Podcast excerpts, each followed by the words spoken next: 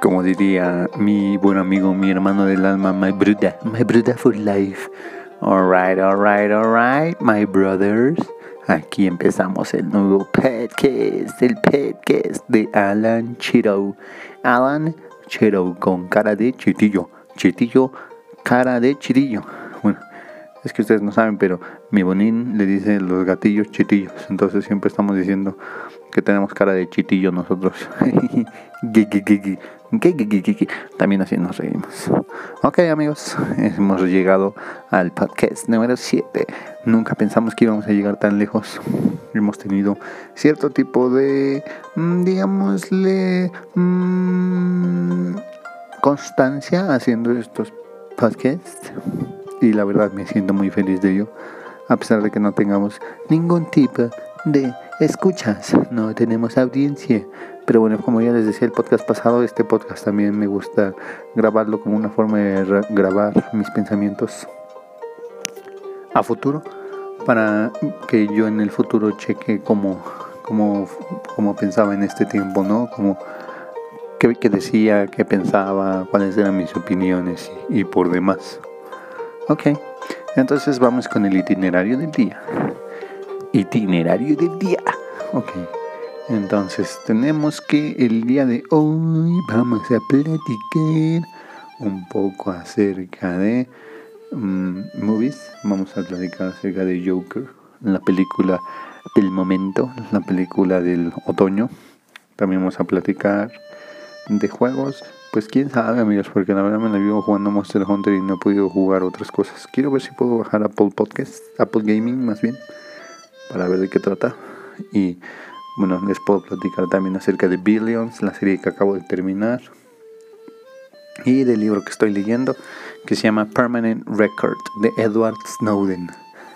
Mm, ok, ese va a ser nuestro itinerario del día. Y comenzamos.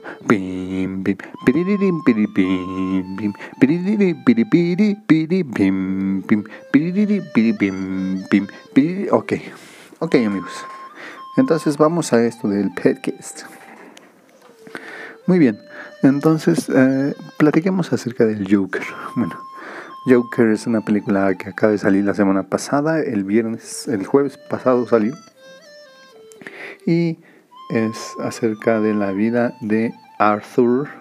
Arthur, mejor conocido en su casa como el payaso del rodeo. El palazo del rodeo. Tal cual, ¿eh? Tal cual se los juro, es la película El payaso del rodeo. Es más, si lo hubieran hecho canción al final, te juro que hubiera sido la misma película. Ok, entonces esta es la vida de una persona que tiene una, eh, una enfermedad mental. Uno hasta el momento eso es lo que creemos. Sí, sí lo tiene. Y cómo intenta funcionar en la sociedad, trabajando de lo más, eh, de lo que a él más le es factible, que es de siendo payaso, ya sea en eventos como en los hospitales o en para promocionar cosas. Eh, Arthur vemos la historia de su vida, que él vive con su mamá en, en, una, en un departamento en una de las zonas más pobres de, de Gotham City y eh, pues podemos ver la transición de cómo es una persona que tiene ciertas esperanzas en eh, ser aceptado por la sociedad, en ser parte de la sociedad y en cómo esta sociedad o bueno este tipo de, contexto en el que vive provocan que él llegue a un punto sin regreso. Ok, Joker es una película eh, muy distinta en el aspecto de la forma en la que está grabada le comentaba a Bunin, mi novia, que en mi opinión una de las cosas que más me gustaron sobre la película fue que mm, la cámara, el director Todd Phillips lo que hizo fue eh, poner la cámara de manera que pareciera que fuera un espía, alguien que fuera parte de, eh, como alguien que estuviera observando también la vida de Arthur, eh, sin que él se diera cuenta. Entonces hay tomas, hay, hay momentos en que la cámara está inclusive dentro de otro cuarto y grabando las reacciones de, del Joker. Y entonces, este, pues, ese tipo de, de, forma de grabarlo fue lo que le dio, lo que le da una sensación de que estamos siendo testigos nosotros como espectadores, unos testigos eh, espías, digamos así, de, de, la, de la vida de, de Arthur, ¿no? Dentro de lo que cabe está en ese aspecto tiene eh, respeta mucho la visión del director y la visión de cómo la quería hacer, o sea, quería eh, darnos ese ese toque y ese énfasis, inclusive cuando lo graban después de, eh, cometer los, los sus primeros crímenes, lo que hace la cámara es este observar de lejos su transición y sus momentos de transición que, que este Arthur desea llevar a la vida por medio de bailes. por eso les digo que es el payaso del rodeo. O sea, todo el tiempo está bailando y baila más chido que todos. me imagino ese verdad el Joker bailando así. Pero bueno, también el Joker era una persona que pues, ¿qué le podemos hacer? Según varias personas, el Joker en sí no tiene una enfermedad mental en la historia de, de, Batman. O sea, no tendría por qué tener una enfermedad mental, sino que él es así porque es así. Y bueno, está, está bien ese argumento, ¿no? La, la, la enfermedad mental es que él es un producto de la sociedad, pero no es un producto de la sociedad en la historia real. Él es un producto de Batman, del hecho de que exista Batman.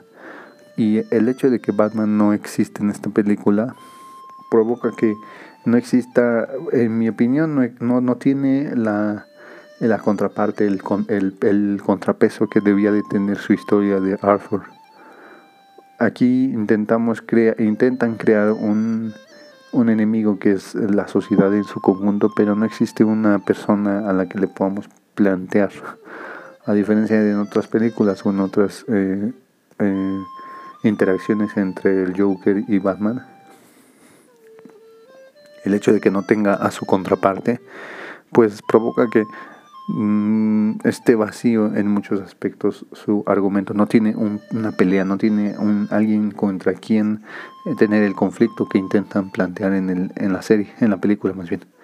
Entonces, eh, bueno, eso yo creo que una de las más grandes cosas que pueden eh, ocurrir, ¿no? Es como si hiciera una película del Lex Luthor y Lex Luthor, pues ya hay miles de Lex Luthors porque no existe un Superman, pues.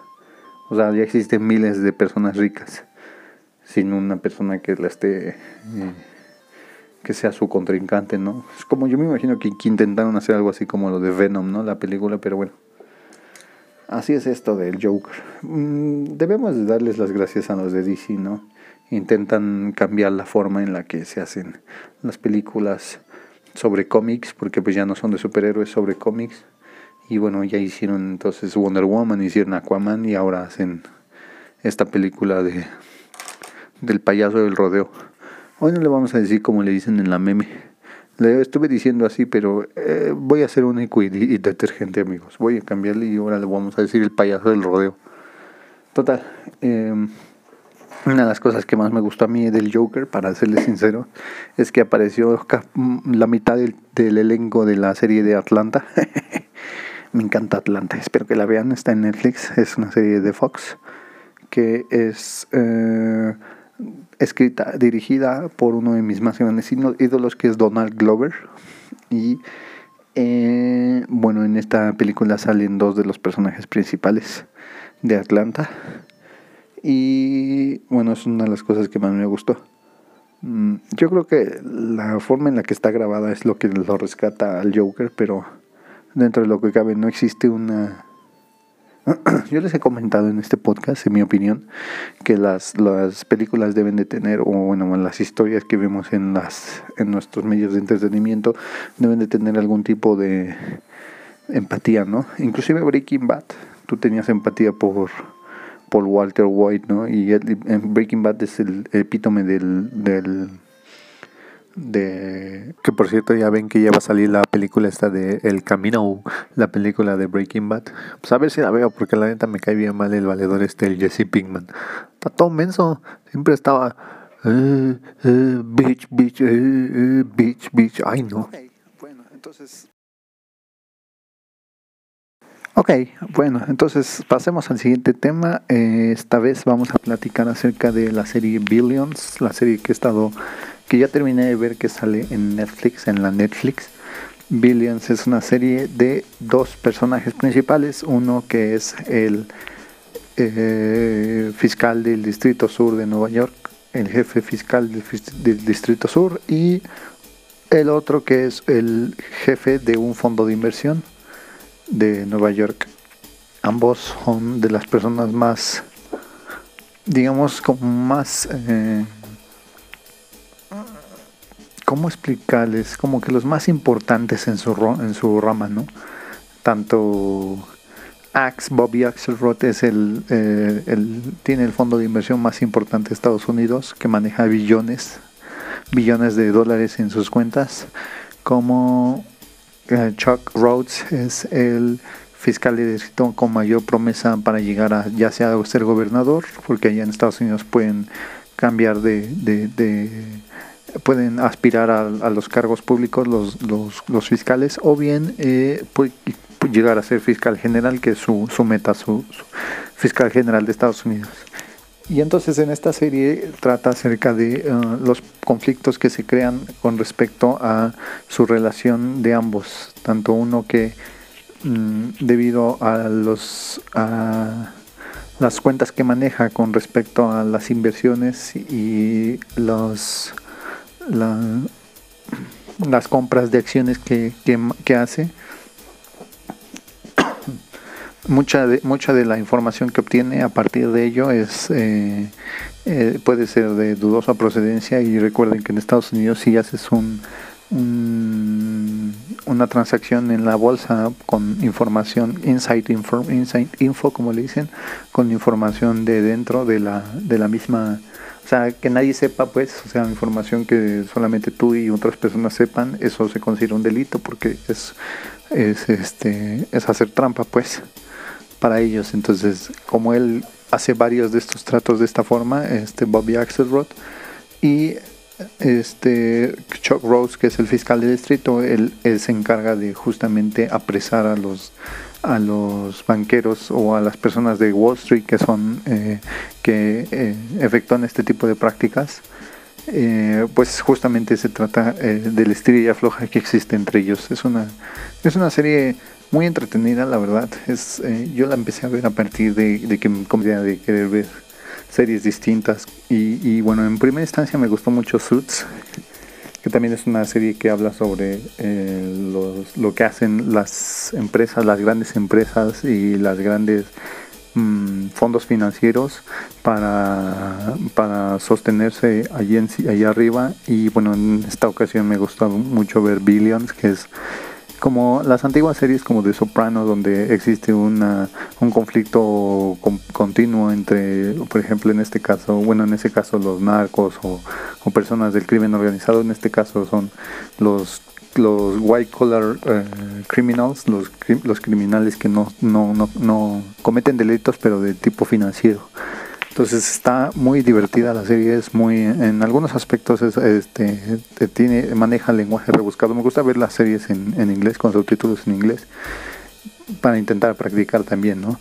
y maneja el lenguaje eh, levantado porque se supone que ambos son de los como los más inteligentes en su rama no y bueno eh, durante toda la serie estás estás checando eh, completamente eh, cómo cada uno de ellos se desempeña en cada una de sus funciones. Y por ejemplo eh, Chuck Rose siendo el fiscal de distrito se la pasa poniéndole trampas a las a las personas del, de Wall Street que no son tan eh, perspicaces tan inteligentes y termina por encerrarlos por, porque llegan a cometer las, los crímenes que, que ellos que, que, él quiere más bien que cometan, ¿no? bueno, que cacharlos cometiéndolos, ¿no?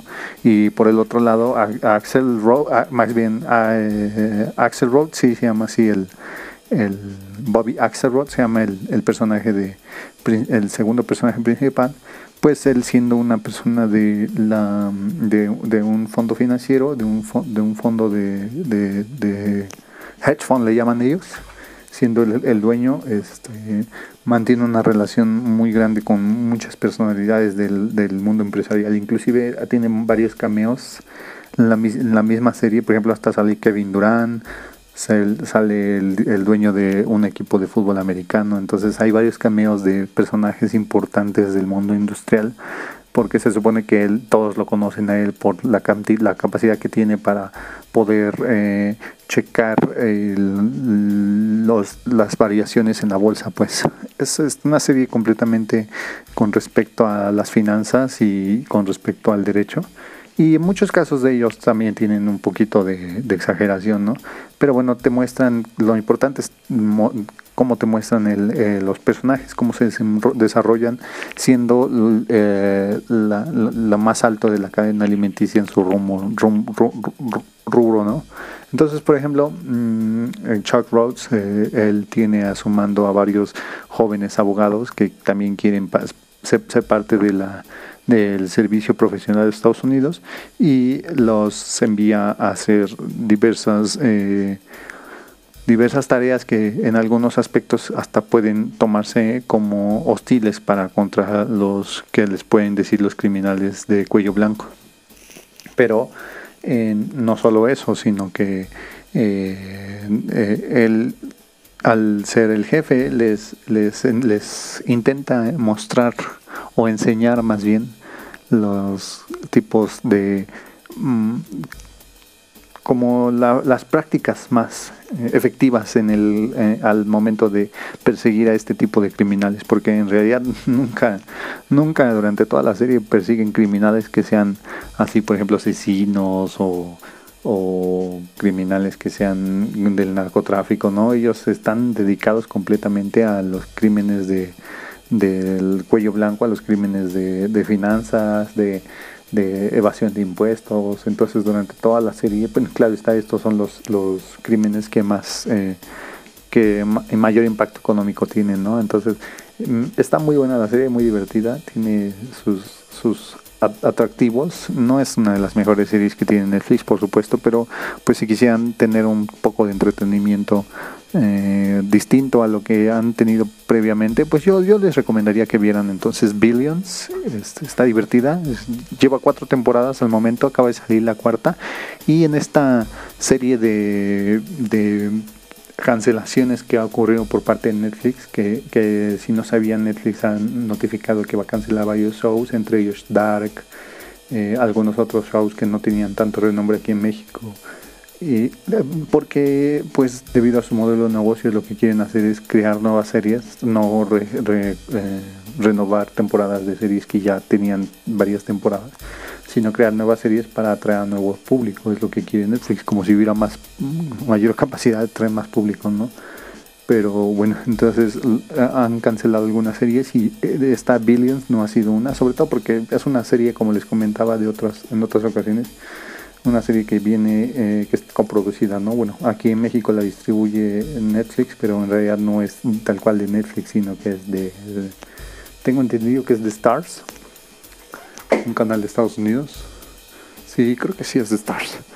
Entonces, por eso tal vez no, no ha llevado este trato, pero a lo mejor sí ya, este, por, lo menos esta última temporada yo dije, mm, pues ya con esto está chido, la verdad. Pero bueno, creo que esa es la serie que vamos a platicar el día de hoy, es Billions, y creo que así, mm, voy a, está, empecé a ver ahorita una que se llama The Politician, también de Netflix, pero no me está gustando mucho que digamos. Voy a ver si puedo convencer a mi novia de que al fin podamos ver una serie de eh, Fox, bueno que está en Fox aquí en México, que se llama The Handmaid's Tale, pero Sarita es un poco renuente a aceptar mis, mis propuestas de series. No sé por qué, no lo sé por qué. bueno amigos, esto es con respecto a las series y regresamos para la última parte que es acerca del libro que leímos o que estamos leyendo que se llama Mm, permanent Record de Edward Snowden. Ok, ok, ok, my friends. Corte comercial. Pues, eh, empezamos a platicar ahora acerca de Permanent Record. Permanent Record es un libro que eh, sacó Edward Snowden hace unos pocos días, fue hace dos semanas, tengo entendido y yo en su primera instancia bajé la, la, prueba de Kindle, eh, bajé la prueba. Bueno, todo esto empezó porque el libro es una autobiografía y eh, el gobierno de Estados Unidos eh, comenzó una campaña para intentar prohibir el libro así como lo escuchan. Intentar prohibir que los americanos, bueno en este caso los norteamericanos leyeran el libro. Entonces nos, ya, ya sabrán qué, ocurrió a partir de eso. Todo el mundo lo quiso leer y todo el mundo lo empezó a descargar porque, bueno, pues le hicieron publicidad de gratis los gringos mensos. Entonces yo dije, va, pues vamos a meternos en esto del, del, del, hype, ¿no? Vamos a ver de qué trata. Y ya lo, lo, descargué, yo ya había visto la película previamente, ya había leído mucho sobre Edward Snowden, vi su documental y supe cuál fue la situación del por qué eh, él tuvo que, eh, que salir de, de, de, su país, pero bueno, qué mejor que leer acerca de lo que él piensa y lo que, lo que ocurrió, ¿no? Entonces, esta es una historia, una autobiografía acerca de, él, de su vida en el servicio público de Estados Unidos y de cómo él trabaja, el trabajo para llegar allí al lugar al que llegó a estar antes de cometer las violaciones para su gobierno, pues. Entonces, eh, Permanent Record comienza desde su inicio, desde su niñez, nos, nos habla de lo que él hacía cuando era niño, de que se, de que se la pasaba, cuando jugaba Nintendo, el primero del NES, este, se la pasaba pensando en cómo mejorar a, la consola o cómo quería desarmarla completamente para poder checar qué tenía dentro y cómo funcionaba, ¿no? Entonces pues tenía la mente de un ingeniero eh, y de una persona de sistemas y, dice que en cuanto conoció su primera computadora, pues él se argumenta que vivió en la primera etapa del Internet, eh, cuando el Internet apenas iba naciendo y él fue parte de esa primera etapa, habla muy cálidamente de esa primera etapa, eh, para él le comenta que, comenta más bien que su su paso por el internet fue lo que lo le ayudó a, como que lo, lo que lo crió no o sea eh, lo único que le importaba por ejemplo cuando estaba en la escuela cuando era joven era regresar y, revisar internet. Y pues lo, único que quería aprender sobre él decía que aprendía sobre cosas. O sea no existía ni YouTube ni nada de eso. Que se la pasaba en foros en en lugares donde podía aprender sobre, sobre, todo eh, acerca del Internet mismo y de, cómo se había desarrollado el Internet. Dice que, que buscaba mucho el conocimiento y esa era su máxima intención de estar dentro del Internet. Entonces, eh, bueno, él siendo un niño que tenía eh, inteligencia mm, mayor a la del promedio, pues lograba que en la escuela no, no, le importaba mucho la escuela porque lo que le importaba era lo que aprendía en internet y aprendió en su, en su momento a programar, aprendió en su momento a, a manejar las computadoras y se dedicó por completo a eso. Pero bueno, antes de ello se metió al, al sistema militar de Estados Unidos, que ellos manejan una idea de que tiene Aiwaki, Aiwaki, Aiwaki come. Aiwaki, Aiwaki, Aiwaki come. Aiwaki, come bolis, come bolis blues. Aiwaki, come bolis, le gustan las de rom. Aiwaki, le gustan las de rompopes se. Aiwaki, le gustan las de rompopes se. Le gustan las de pistache y las de cappuccino. Aiwaki, come bolis, bolis blues. Ok, bueno, pues entonces vamos a hablar acerca de este libro um, que se llama Permanent Record de Edward Snowden. Entonces, bueno, Edward Snowden se volvió famoso a partir...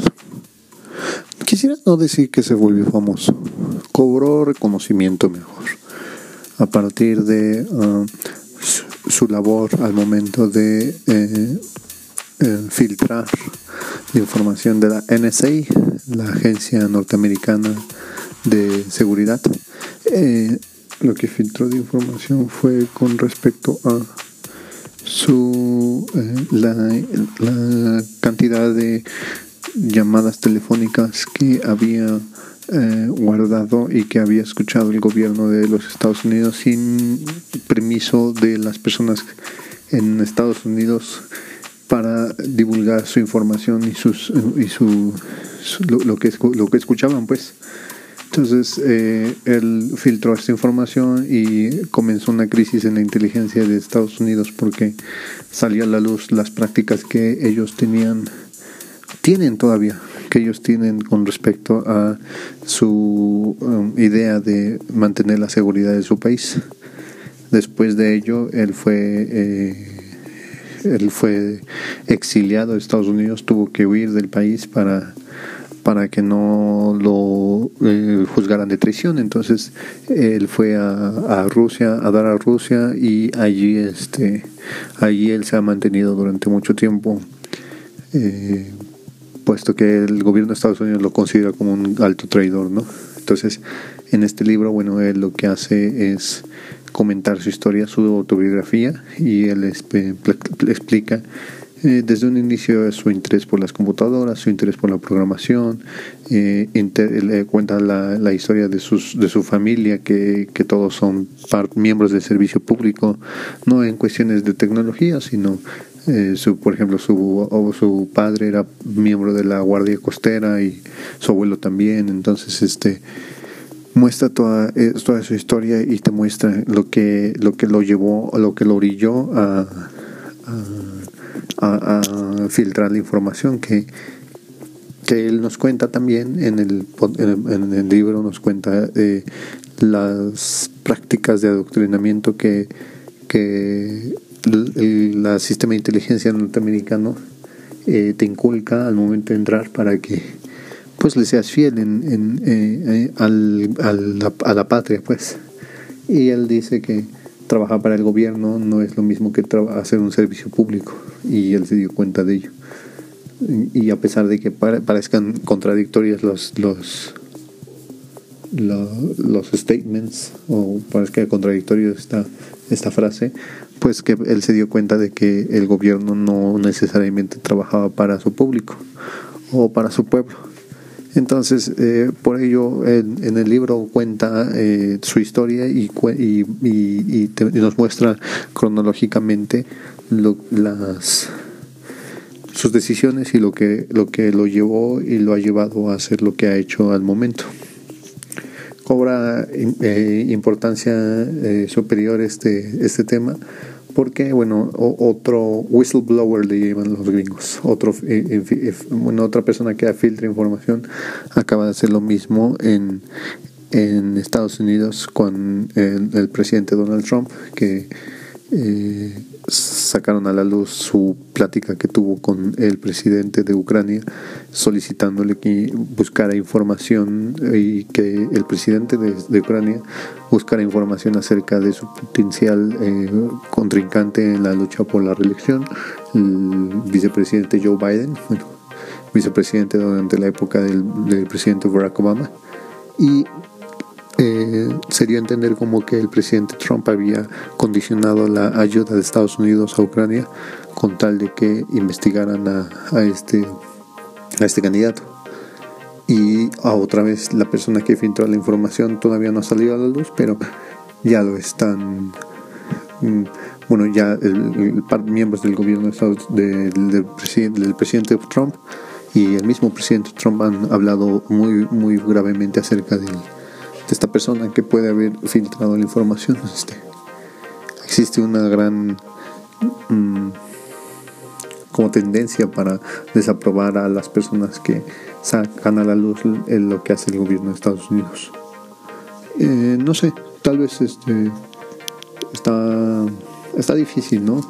Este tipo de, de cuáles son las actitudes de este tipo de personas el por qué lo hacen, el por qué el gobierno empieza a desacreditar eh, inmediatamente lo que hace. Es como aquí en México cuando ocurre un crimen y eh, la, víctima la, imputan de, de,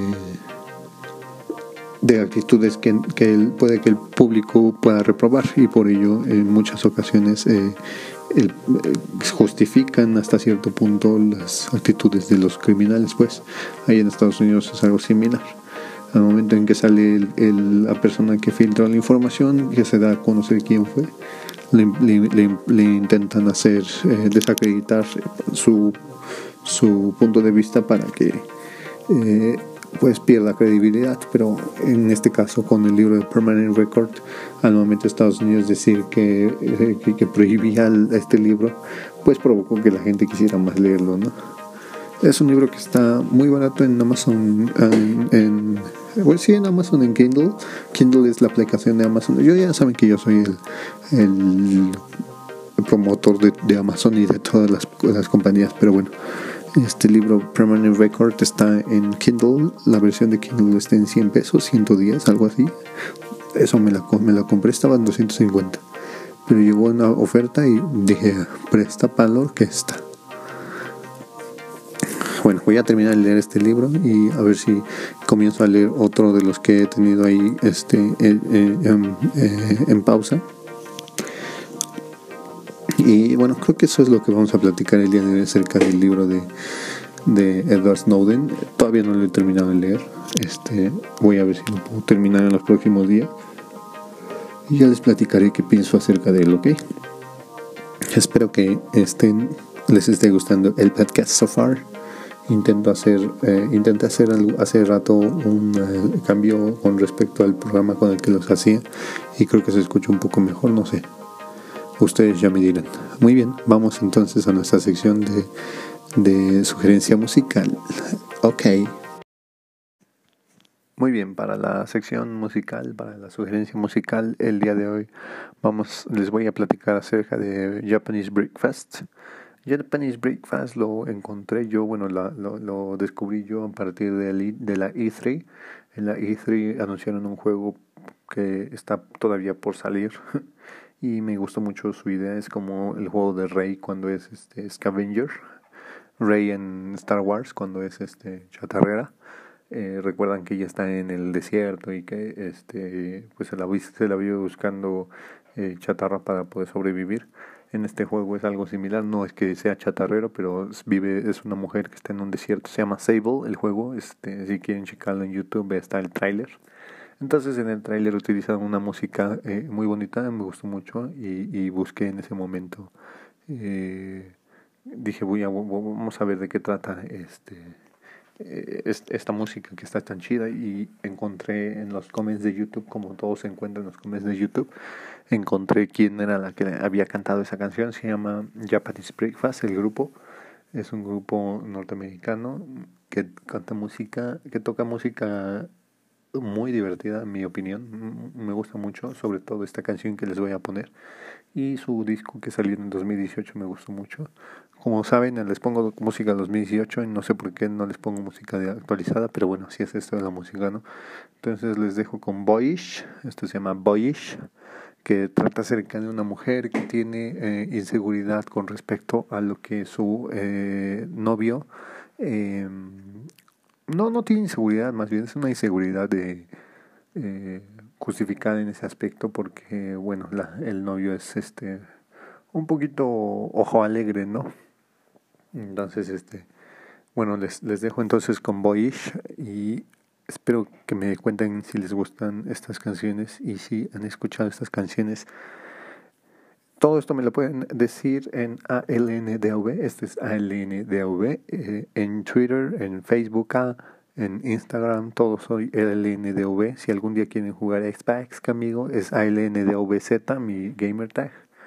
Y bueno, pues espero. Ah, regresando un poquito eh, eh, con respecto a los juegos, este Monster Hunter World saca, sacan monstruos nuevos, y como les comentaba, y acaban de sacar el Ryank, ayer lo vencimos, es impresionante, es como un Super Saiyajin, un chango Super Saiyajin, está impresionante. Tal cual es un chango que se vuelve loco y se, se pone, se come un cuerno de un, de otro de los monstruos y lo vuelve eléctrico y se pone amarillo. Super guerrero, dice mi compa. no manches, ¿eh? está bien loco. De repente se te avienta así desde el medio del mapa y tú no sabes ni dónde viene. Y lo peor es de que hace cuenta, cuando te tira, este ya según ya no te deja levantarte y le tienes que disparar con tu resortera porque ahí tienes resortera en el juego.